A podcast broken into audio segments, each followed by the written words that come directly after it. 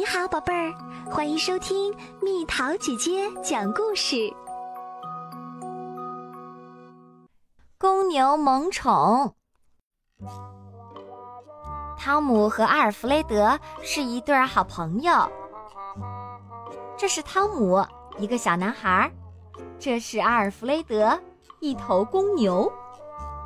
他们一起分享玩具，一起结伴去户外游玩，甚至他们的梦想都紧密相连。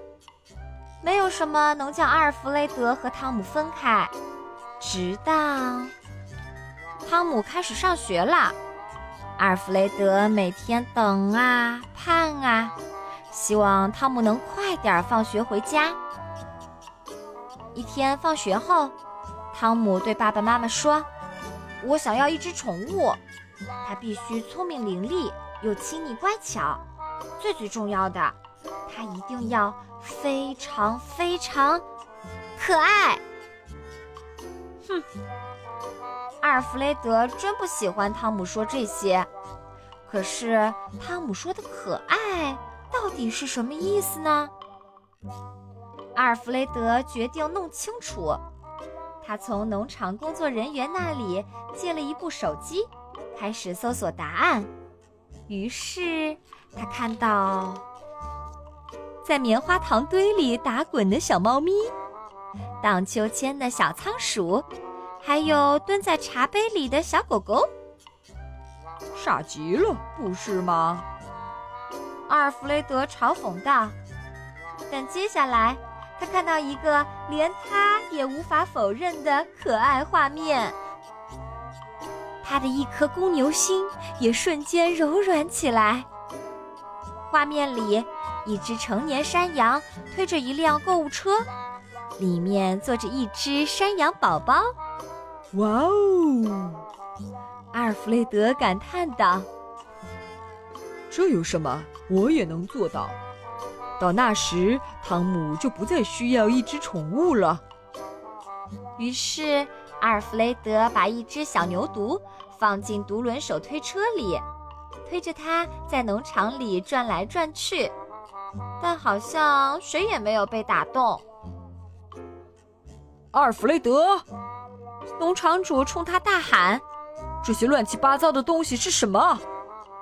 阿尔弗雷德在牛棚里画着各种和可爱有关的东西，不过事情远比他想象的要难得多。如果他想要看起来可爱极了，或许需要换个造型。于是。阿尔弗雷德走进一家美发沙龙，从美发沙龙出来，阿尔弗雷德昂首阔步地走回农场，等待伙伴们为他的可爱而欢呼痴迷。可事实上，他们大笑不已，就连汤姆也一样。让我们帮你清理干净吧，阿尔弗雷德，你现在看起来傻里傻气的。汤姆说：“唉。”阿尔弗雷德叹了口气，他还能怎么办呢？他挠了挠头，开始琢磨手机里的其他照片儿。如果仓鼠荡秋千很可爱的话，为什么一头公牛不可以？阿尔弗雷德，不能荡我的秋千！汤姆喊道。阿尔弗雷德沮丧极了。公牛是忠诚的、可靠的，但从不是可爱的。阿尔弗雷德需要适应孤独。夜幕降临，阿尔弗雷德听到了脚步声，是汤姆。我到处找你，阿尔弗雷德。汤姆说：“看，送给你的。”阿尔弗雷德简直不敢相信自己的眼睛，这竟然是一只猫咪。我去上学的时候，你就不会再感到孤独啦，汤姆说。